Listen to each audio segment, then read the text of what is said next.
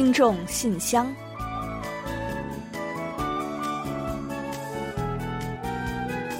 分享最新动态，聆听您的心声。听众朋友们好，我是李璐，欢迎您收听听众信箱节目。听众朋友大家好，我是婉玲，很高兴呢，又时隔一周准时跟大家相会在这里了。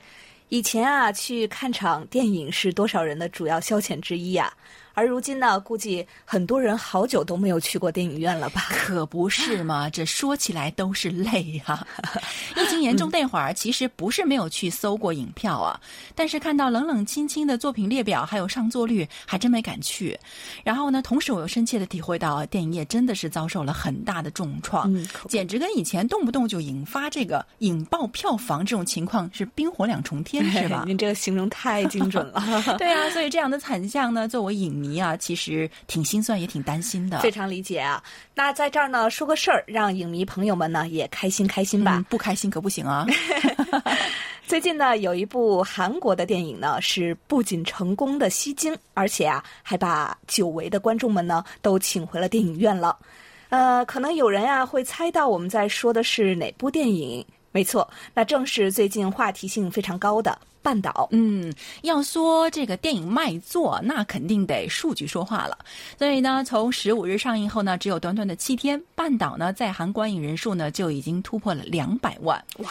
这个成绩啊，其实你先不说，现在我们还是在疫情期间啊，是多么的奇迹啊！你就是放眼整个韩影史，也是排得上号的。那而且不光是韩国国内啊，半岛呢还在新加坡、台湾、马来西亚同步上映，也都表现得非常亮眼，拔得了票房榜的头筹。嗯，那虽然呢，之前很多人啊预料到这部电影会火，可是啊都没想到会火成这样、啊嗯真没想到。而且啊，半岛呢还在不少国家和地区啊创造了很多个第一，甚至呢超过了《与神同行》，还有大热的《寄生虫》。那就说在新加坡吧，呃，当地的防疫措施呢非常的严格，大家都知道。呃，近期呢，新加坡本地刚刚开放这个电影院，也是啊，要求每家影院呢一次不得有超过五十人去观影。但是呢，半岛的首周末票房啊竟然高达八十万美元，这电影得多有吸引力啊！没错，不仅如此啊，越南的预售呢也过了百万美元，真的是势不可挡啊！而且呢，半岛呢是未映先火，版权呢很早就被卖到了一百九十个国家，在海外也收获了潮水般的好评。估计啊，在不少国家呢都将成为重新点燃影迷观影热潮的一部里程式的作品。这半岛究竟是何方神圣会这么叫做呢？那如果我们说《釜山行》的话呀，大家估计就都知道了吧？嗯、是的，没错啊，半岛呢正是《釜山行》的这个续篇。呃，看过《釜山行》的人呢，一定都对其中的大场面非常印象深刻吧？半岛呢也不乏这样的镜头，我想呢，这也是吸引很多人走进电影院的一个重要的原因吧。嗯，是的，有些电影啊，就是要在电影院看才过瘾嘛。另外呢，半岛接下来呢还将在更多的国家上映，希望以此为契机，能有更多的影片推出，让半岛带来的复苏势头继续激活电影市场，也让人们在对抗击疫情的间隙啊，能更多的体会日常生活的美好。好啦，接下来就让我们一起来打开今天的听众信箱，看看都有哪些精彩内容要跟大家一起分享。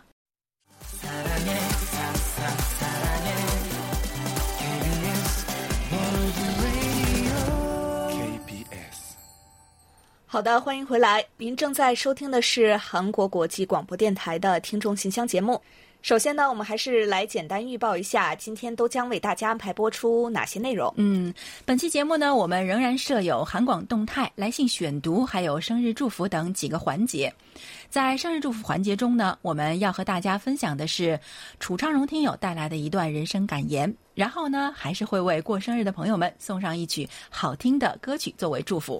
在生活的发现栏目中呢，我们将和大家分享的是李雪听友提供的生活小智慧，一起呢和大家来了解如何清洗咱们的小白鞋。哎，这个真得是了解一下哈，大家的家里呢是不是都有一双变黄了的小白鞋呢？我家有若干双啊，那一会儿您一定要好好的了解一下。好，那在之后的专题讨论环节中呢，将和大家就七月份话题做最后一轮的探讨。分享几位听友的观点。另外，在有问必答环节中啊，易贤呢将为李健听友回答有关韩国集会自由的问题。节目尾声仍然会是我们的点歌台栏目，将为卢焕丽听友送出一首点播的歌曲。好了，节目呢我们就先预告到这儿，欢迎您继续收听。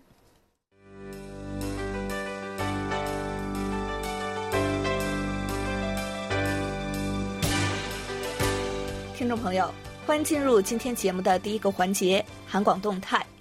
首先呢，小喇叭再来广播一遍吧。二零二零年海外听友满意度调查即将从七月二十七日开始。受疫情影响啊，本次的调查呢，我们仅在网上进行。参与时间截至八月三十日。海外听友满意度调查的参与数量和所反映出的内容啊，对我们提高广播服务质量是非常非常重要的。那也关系到我们未来的发展方向。所以呢，恳请广大听友呢，尽量抽出一点点时间，积极参与本次调查。调查的具体内容呢，跟往年大致一样啊，请听友们前往我们的官网参与。在这里呢，我们也先谢谢各位听友们的大力支持。而且呢，这次我们也为幸运的参与者们准备了非常特别的礼物，包括抗菌口罩，还有抗菌口罩的保管袋和方便悬挂口罩的项链，三种产品的大礼包，非常的实用。我们呢将抽签选出获奖者。另外呀，八月十号我们中文广播即将迎来五十九周岁的生日，八月八日呢，我们将在节目中策划一期生日特辑，庆祝这个特别日子的到来。欢迎广大听友为我们传递祝福，祝福的形式呢不限，文字、音频、视频都可以，表达形式呢也没有限制，可以是一段祝福的话语，也可以是一首歌曲、一段演奏等等。嗯，另外呢，如果有听友呢想要跟我们做连线，在节目中现声，我们也会进行安排的。欢迎呢有参与意向的听友啊和我们取得联系。还有啊，虽然是我们过生日，但是礼物是大家的。我们将为参与的朋友呢准备丰厚的礼品，设置金奖一名、银奖两名、铜奖三名。另外呢，还有参与奖若干名，奖品多多，等着您来拿哦。除了活动参与奖品之外呀，我们还会设置实现小心愿环节。那如果听友们有什么希望我和婉玲呢帮助实现的小愿望，都可以提出来，在我们力所能及的范围内啊，会尽量来满足大家。是不是机会很难得呀？那请听友们注意了，将您的祝福和参与内容呢，在八月二号前发送至我们的邮箱 chinese at kbs 到 co 到 kr 就可以了。我们期待着您和我们一同来庆贺我们的生日。嗯，请一定记住啊，是在八月二日之前要发送给我们呢。另外，具体的活动方式呢，我们也在微博、还有官网主页的公告栏和听众信箱节目的网页公告栏进行了公告，大家可以去参与一下。那另外呢，距离活动参与截止日期呢，真的是只有一周的时间喽，所以呢，还请大家尽快的积极参与进来。还有呢，就是要提醒一下，韩广的第五届用韩语制作视频征集展大赛即将火热打响。预选赛的报名呢，从七月二十七日开始，报名主页呢将从当天起开始开放。目前活动介绍的网页呢已经开放了，所以大家可以登录到我们的官网去查阅一下。我记得去年呢，就有好多朋友表示非常遗憾没能参加征集展，对吧？还有人说我今年一定要好好学好韩语，明年我一样参加。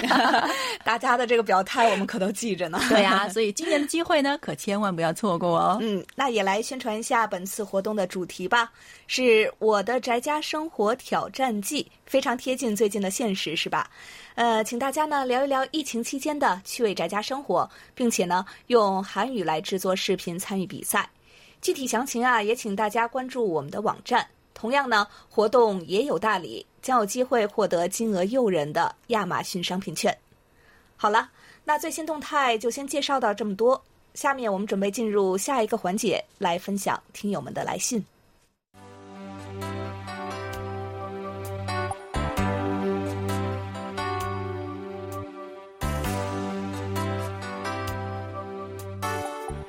听众朋友，这里是来信选读时间。今天我们仍将分享几位听友近期的来信。那在介绍来信之前呢，提醒听众朋友们来信时，请注意注明您的真实姓名、详细联系方式等，以便我们取得联系。稍后呢，我们还会在节目最后的点歌台环节介绍我们的联络方式，请听友们留意收听。另外呢，在这里呢，我们要感谢一下台湾的吕城南听友。您赠送给我们的环保袋呢，我们已经收到了，真的是很小巧也很实用，感谢您的一片心意啊！同时呢，也要谢谢您随信还一同寄来了收听报告，为我们积极反馈。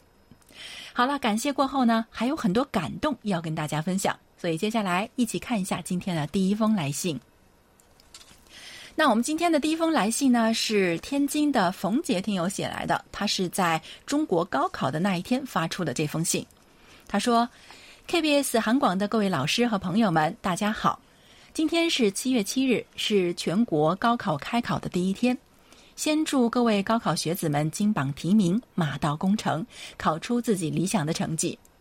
想一想啊，这一届的高三学子们真的是挺不容易的。他们是生于非典，考于肺炎，而且今年呢是第一次不分文理科的高考。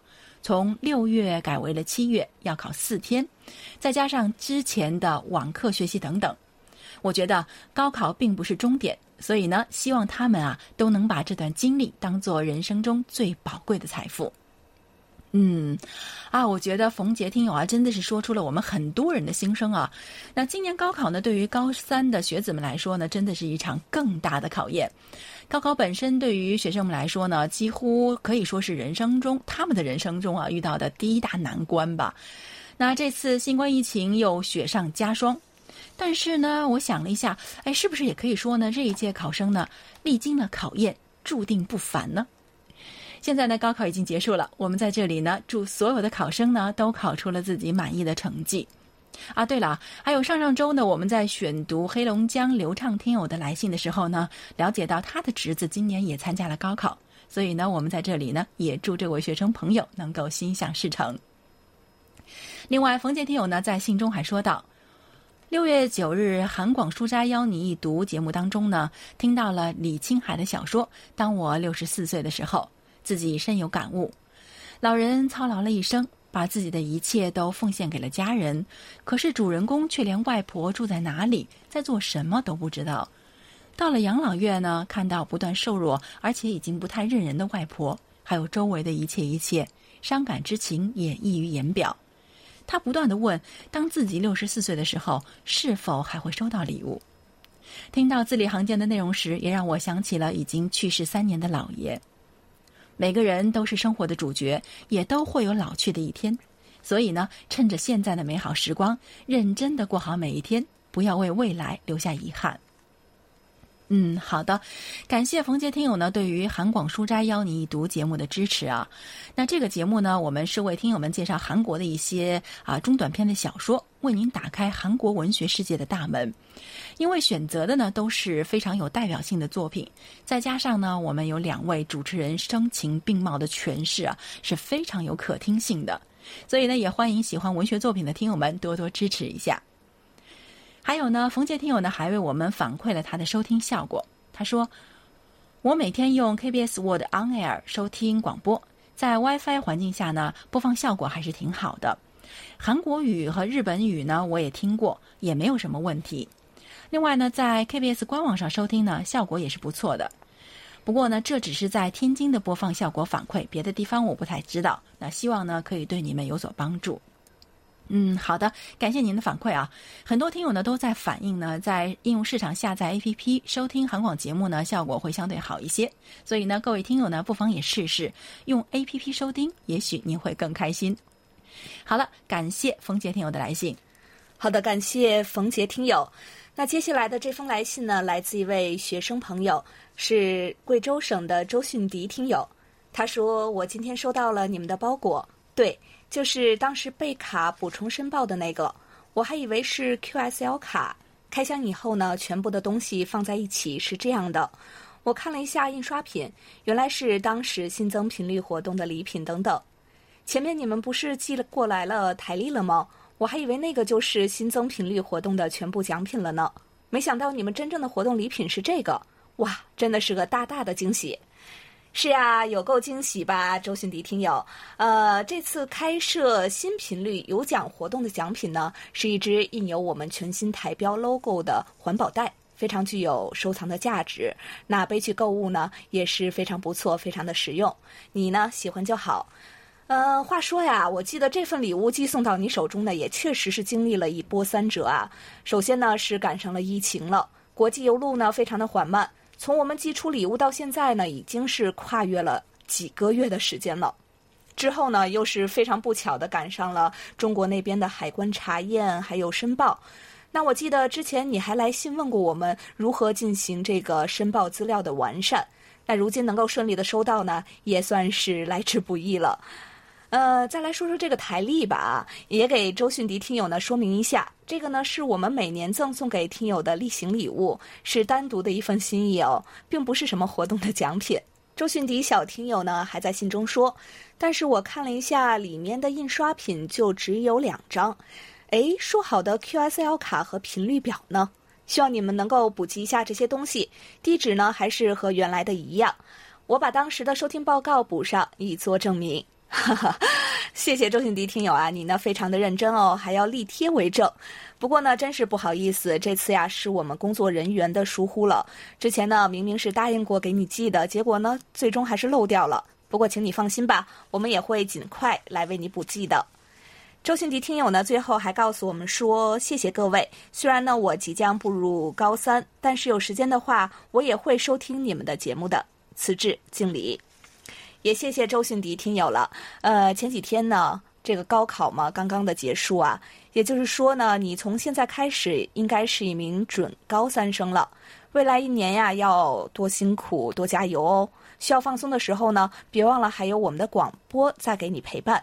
时不常呢，给我们来一封短信叙叙旧，转换一下紧张的备考心情，或许也是非常不错的办法。我们等着你。好，谢谢周迅迪听友。嗯，周迅迪听友喜欢我们的礼物，我们也很高兴啊。当然呢，也欢迎您参与我们的听众满意度调查，到时候说不定也会收到惊喜的哦。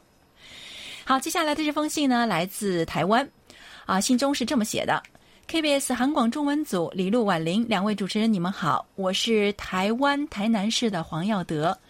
最近台湾是越来越热了，每天至少也有三十五度以上。不知道韩国的情况怎么样呢？哇，三十五度啊，真够热的！韩国最近呢也热起来了。那不过首尔呢最高也就是刚刚三十度。那因为有时候还会下雨啊，所以呢感觉似乎还不是特别难熬。那都说今年是最热的一个夏天啊，真不知道会热成什么样子哦。啊，还有啊，黄油的听友呢前两天呢去度假了，他说啊。之前假日的时候呢，全家人一起去了位于台南市的玉井区。玉井区旧称大武垄，明正时期呢，住在大木匠一带的希拉雅族因受汉人侵袭而迁居到这里。一九一五年，在这里呢爆发了西来安事件，是台湾史上规模最大、牺牲人数最多的武装抗日事件。二零一四年初，在新化区发现了大约三百具的遗骸。那怀疑应该是这一次的牺牲者。一九二零年呢，地名大变革，这里呢又被改称玉井，并且设置了玉井庄，归台南州新化郡管辖。二零一零年十二月二十五日呢，因市县合并成了现在的玉井区。嗯，好的，感谢黄耀德听友的介绍啊。我想呢，一定有不少听友跟我一样，对于台湾的一些风物呢，还不是非常了解。所以这次呢，就托您的福，知道了御景区的大致的模样。虽然呢，目前没有办法亲自去看啊，相信呢，应该是一个山美水美的好地方嘛。啊，毕竟啊，台湾真的是太美了，走到哪里都是好风景。不过啊，黄耀德听友在后面写的内容，相信大家应该是知道一点的。他说啊。玉井呢，在日据时期以制糖兴盛，不过在一九六零年代之后呢，开始呢推广这个芒果的改良种，以后呢就改为盛产芒果了。如今呢已经是重要的产地，因此在台湾啊，如果提到玉井，差不多就是芒果的同义词，享有极高的声誉。这次去玉井，一进入玉井区，就是一面大路牌迎接着我们，上面写着“欢迎来到芒果的故乡”。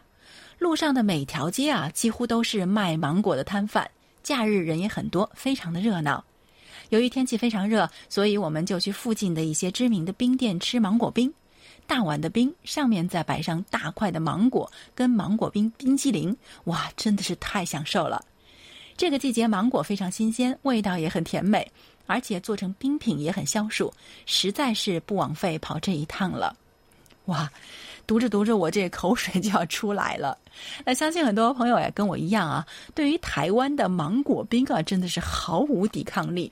有一年呢，其实我就跟朋友啊，专门挑了这个时候去台湾，主要的目的啊，就是吃芒果冰。哇，当时吃的真的太爽了，我真的可以说啊，在台湾吃到了我自己这辈子吃过的最好吃的芒果。所以呢，对台湾的记忆啊，整个都是甜甜的。那如果我们的听友中呢也有冰品迷，也非常喜欢芒果的话呢，一定要去台湾尝尝看哦。啊，另外呢，黄瑶的听友呢还为我们寄出了一些资料。他说啊，啊，在写这封信的时候呢，我也已经寄给你们一份预警的宣传资料。今天寄出的，应该一两个星期就会寄达。那么这次呢，我们就先写到这里。祝韩广的中文组各位平安顺心。嗯，好的，感谢您的这份心意，也祝您平安顺心，度过一个快乐无比的夏季。好的，谢谢黄耀德听友。我呢也想在疫情过后呢，赶紧去一趟台湾，去吃一下这个最新鲜、最诱人的大芒果。你一定要去，不去会后悔的。好，那接下来呢，还有一封来信呢，是来自马来西亚的黄全华听友。他在信中这样说：“听众信箱节目主持人李璐、婉玲，你们好。新型冠状病毒疫情，这次疫情呢，最早在二零一九年十二月传出，如今扩散全球，确诊病例与死亡数不断攀升，各国纷纷祭出防疫政策，试图阻止疫情蔓延。在二零二零年一月二十五日，马来西亚出现首宗确诊病例。”但第二波疫情于二月二十七日起开始爆发，增长至大约一百人。随后，二月二十七日至三月一日，在吉隆坡大城堡清真寺举行的一场约一万六千人参与的传教活动，引起疫情大爆发。马来西亚境内与此次集会有关的确诊人数现已达到三千三百七十五人。于三月十八日至六月九日期间，落实一系列措施管控民众出行。希望通过保持社交距离，减缓病毒传播。随着新型冠状病毒感染的肺炎的疫情的发展，口罩成为了家家户户的必备品。是啊，我呢从这个媒体上呢也了解到了马来西亚的疫情也是蛮严重的啊。希望黄全华听友呢在那边一切都好。那其实呢，通过这次疫情的防疫经验来看呢，最有效的方式啊，还是每一位公民呢从自身做好防护。像是戴口罩啊、勤洗手啊，还有呢，就是保持人和人之间的安全距离。那虽然从这个感受上来说呢，会孤独一些，甚至是不近人情一些，但是呢，特殊时期呢，也确实是没有办法。都说这个小不忍则乱大谋嘛，所以呢，让我们再多一些忍耐，希望疫情呢早日过去，我们也能尽早的重回以前的生活。黄全华听友呢在信中还说。在这三个多月肺炎疫情封锁隔离期间，网上听节目陪伴着我的是韩国国际广播电台。每次听到韩广各节目主持人的笑声时，都会带给我一整天的好心情。感谢韩广各位主持人仔细自制精彩节目。好的，黄全华听友，其实啊，该说谢谢的是我们才对啊。呃，正是有了听友们的陪伴，我们走过了近五十九周年的历程了。也正是有了听友们的陪伴，才让我们更有动力去度过这段特殊的日子。在过去的五十九年里呢，或许有很多次这样的特殊时刻，听友们呢一直都是不离不弃的陪伴着我们，一步一个脚印的走到了今天。那经常啊，会有听友呢来信说，我们的广播呢是大家的一份慰藉。其实啊，殊不知呢，各位听友也正是我们的最大的安慰还有鼓励。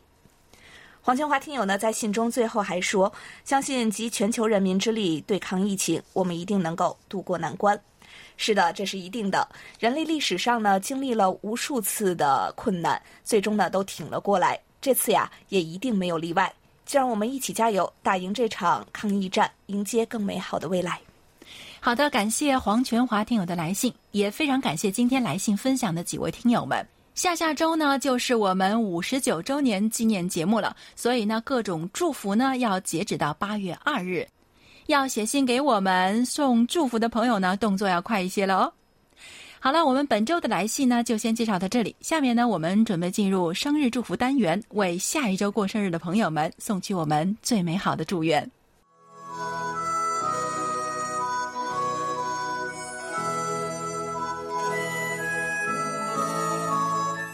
每个生命都是独特且美丽的，组合在一起，共同谱写出了一曲婉转动听的生命之歌。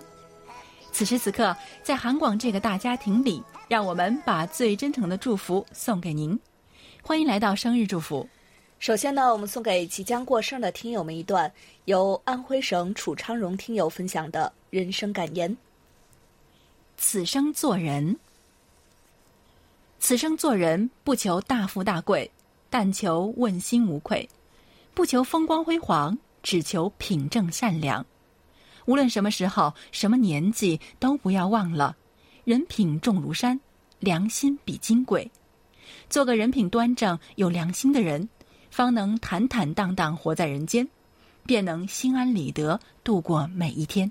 好的，谢谢婉玲，也感谢楚昌荣听友和我们一起分享刚才这段话。接下来呢，我们把这首由 Bosco Bosco 演唱的《丽水夜海》送给七月份过生日的所有听众朋友们。丽水的夜海究竟有多美呢？听了歌就知道了。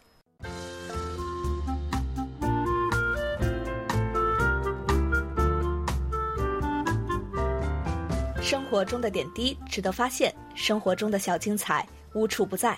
让我们做您的小助手，带您去了解生活中那些您不熟识的小窍门、小秘诀，给您的日常多一点温馨的提示。欢迎大家进入生活的发现。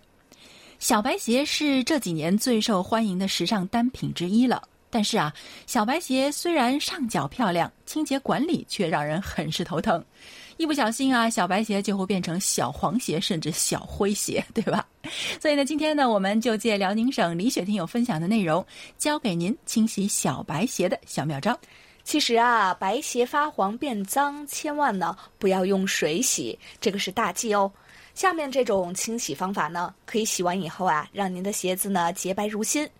首先呢，我们先在碗中啊加入适量的酒精，接着呢在鞋子上挤上一段牙膏，然后用刷子蘸取酒精来刷洗。嗯，我们用酒精和牙膏来刷洗啊，是因为酒精呢是一种有机溶剂，它可以溶解一些这个家用的洗涤剂无法去除的物质，而牙膏中呢含有摩擦剂和表面活性剂，也有很强的去污渍的能力，所以两者啊真的是强强结合，就可以更好的去除污渍了。然后呢，我们再用抹布把泡沫擦掉，看看就会发现鞋子呢变得非常的干净，非常的白。另外呢，在这里也分享一下防止小白鞋发黄的小窍门吧。如果您的小白鞋是布做的，在晾晒的时候呢，一定注意要在外面包裹上几层纸巾。嗯，而且还要注意啊，纸巾要多包几层，并且要紧贴着鞋面才可以。由于鞋子在晾晒的过程中呢，鞋子的水分在蒸发的时候啊，就会把没有漂洗干净的杂质提升到鞋子的表面，这就导致了鞋面变黄。而我们在包裹上纸巾之后呢，水分就必须通过纸巾蒸发，所以呢，杂质呢自然就会带到纸巾上了。这样啊，鞋子晒干之后呢，会变得更加的洁白。那如果您的小白鞋已经被晒黄了，只要重新洗一遍，再用这个方法晾晒，也可以重新变白。嗯，非常简单哦。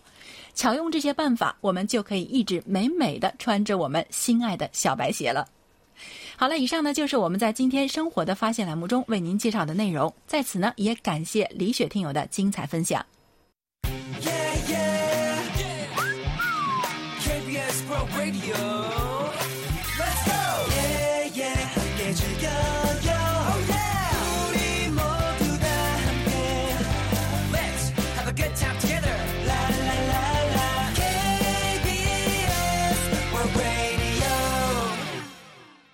好的，欢迎回来，这里是韩国国际广播电台的听众信箱节目。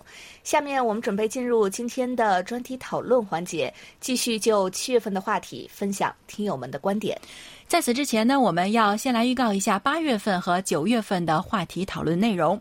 那八月份的话题灵感呢，是来自梅林听友的，您好棒哦，非常感谢您。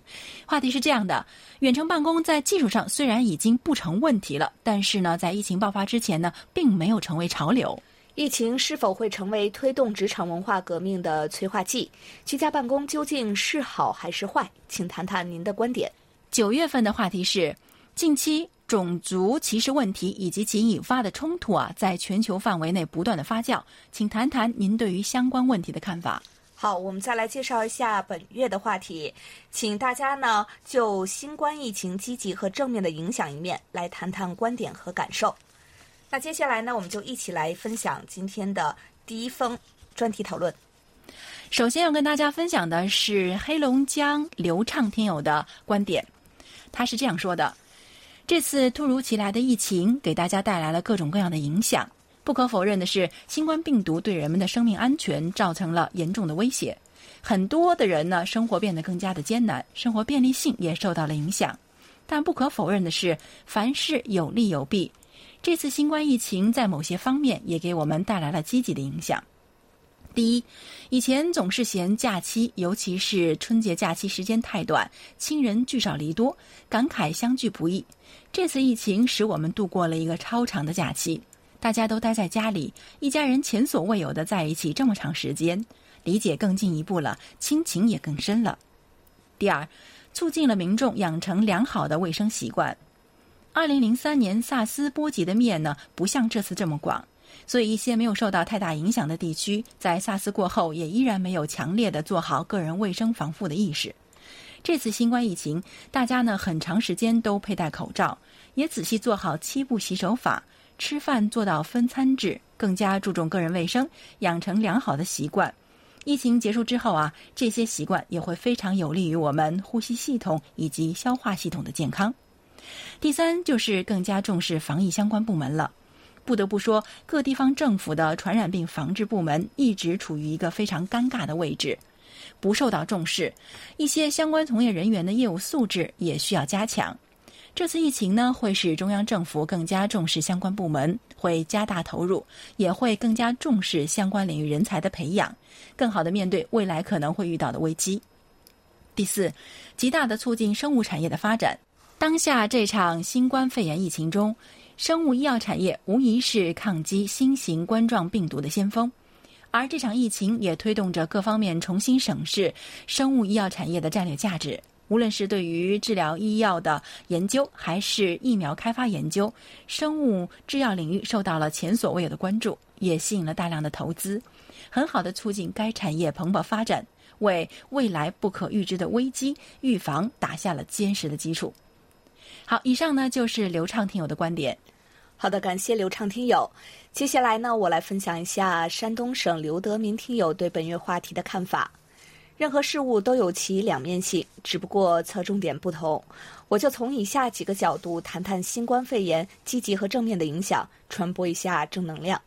第一，健康意识的全面提高。此次新冠肺炎的传播极大提高了各国人民的健康意识，切身领悟了传染病的巨大危害。以前大家对传染病的危害都只停留在课本上，因为大部分的传染病早已灭绝。所以，现代人对传染病的防范意识普遍不强，而这次新冠疫情让人们重新认识到传染病的传播威力。第二，医疗物资变得抢手。随着疫情的扩散蔓延，各类医疗物资开始变得非常紧俏。我所在的城市有一家大型女装企业处于破产边缘，因为此次疫情迅速增加了两条口罩和防护服生产线，开始大量招收工人，并二十四小时生产。还因此享受多项政府优惠减免补贴政策，目前已经开始盈利。而在股市，各类医疗制品股、生物制药、疫苗概念股纷纷大涨。第三，家庭关系的维护。此次疫情导致工厂停工、学校停课，家人都无法外出，只能天天待在家里。长时间的面对面相处，对亲子关系的维护是有利的，也有利于提高夫妻感情。第四，消费习惯和生活习惯的改变。由于无法出门，网购需求得到了极大释放，尤其是很多外卖平台都凭借此次疫情大赚一笔。另一方面，很多人第一次下厨做饭给家人吃，也是一种全新的体验。这都是生活习惯的改变。第四，国际协同合作。此次疫情蔓延的速度之快，出乎意料。各国很快意识到全球已经是一个整体，仅凭自己的力量难以解决疫情蔓延，所以国际合作的重要性就凸显出来。此次疫情让国与国之间的关系变得更加紧密。第五，应急物资准备。本次疫情的发展蔓延让各国都始料未及，除医疗物资外，各国的食物商品纷纷告急，社会秩序出现混乱。主要是因为新冠肺炎属于黑天鹅事件，各国此前都未曾遇到过，所以应急机制滞后，各种准备严重不足的情况在所难免。我相信此次疫情过后，各国会相互参考经验，制定好各类紧急预案。防止各类物资不足的情况再次发生。第六，政治考验。此次疫情也是一枚政治试金石，是一次大考，让各国百姓检验了本国领导人的治国能力。有些政府在面对疫情时反应迅速，拿出了多项临时举措，虽然牺牲了部分经济，但稳定了国内社会秩序，防止了疫情的大规模扩散，也得到了国际社会的肯定。而有些国家则面对不断攀升的感染人数，始终采取消极态度应对，如人饮水，冷暖自知。第七，这次疫情还有一个意想不到的好处，那就是大批在逃犯罪嫌疑人因为不敢实名登记，导致无法正常出入任何场合，所以根本不敢外出，只能选择待在某个地方。因此，在警方等的排查中被发现并逮捕归案。好，以上是刘德明听友的分享。好的，感谢两位听友对这次新冠疫情积极面的分析。那专题讨论呢，就介绍到这里。接下来我们进入下一个环节。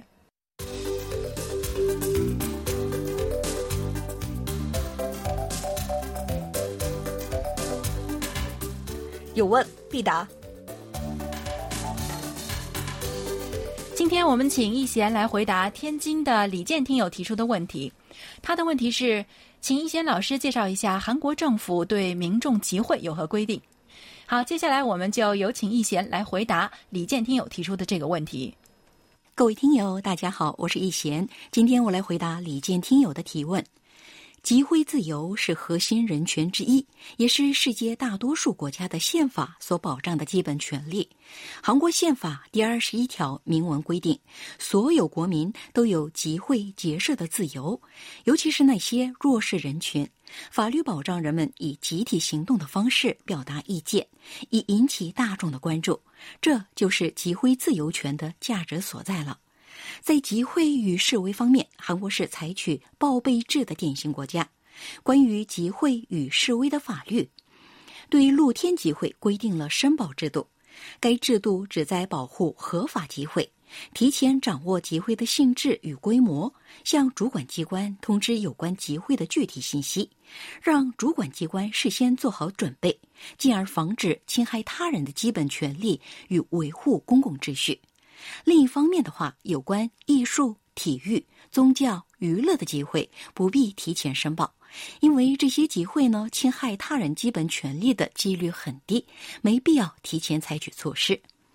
集会示威法有报备制的详细规定，如报备时间的话，规定在集会四十八小时以前向集会地点的警察局申报，而申报期限呢不得超过最长七百二十小时。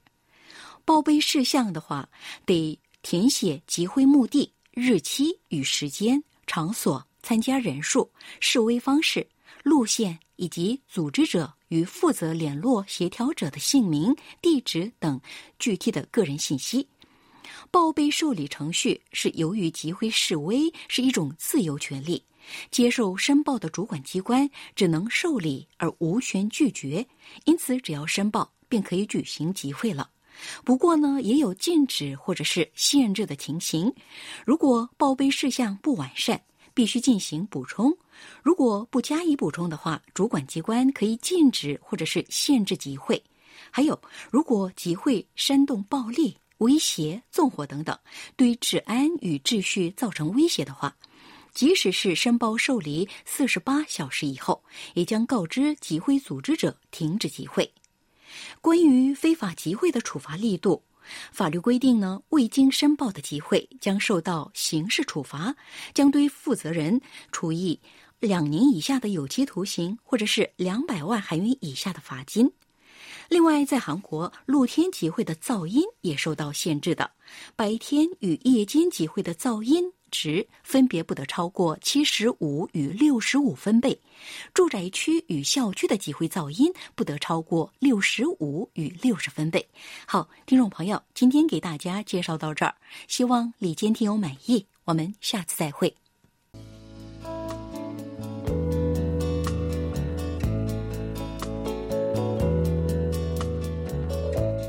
节目最后是点歌台栏目，北京的卢焕丽听友给我们来信说，希望点播一首歌曲送给好朋友们，有王丽、赵连贵、楚昌荣、宏远、韩玉波、单金海、薛飞、李雪、梅林、红玉、维维等，祝大家身体健康，万事如意。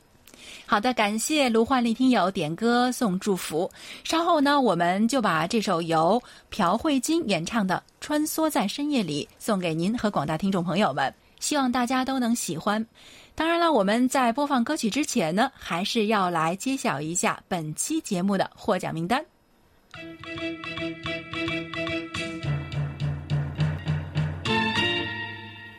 本期幸运听众奖品呢，我们送给今天参与人生感言环节的安徽省楚昌荣听友。本期热心听众奖品啊，我们送给来信的冯杰听友，恭喜二位。这一期的参与奖奖品呢，我们要送给最近经常来信跟我们分享美丽风光的陆达成听友。另外的两份奖品呢，我们要分别送给通过网络收听我们节目并且发来了收听报告的 Pian Wan Zheng 和 Kim j a e 听友。啊，看名字的话，应该是两位韩国听友吧？嗯，另外呀，因为呢，我们没有您二位的这个详细的联系地址，稍后呢，我们的工作人员会再和你们取得联系，请注意查收邮件和尽快的进行回复哦。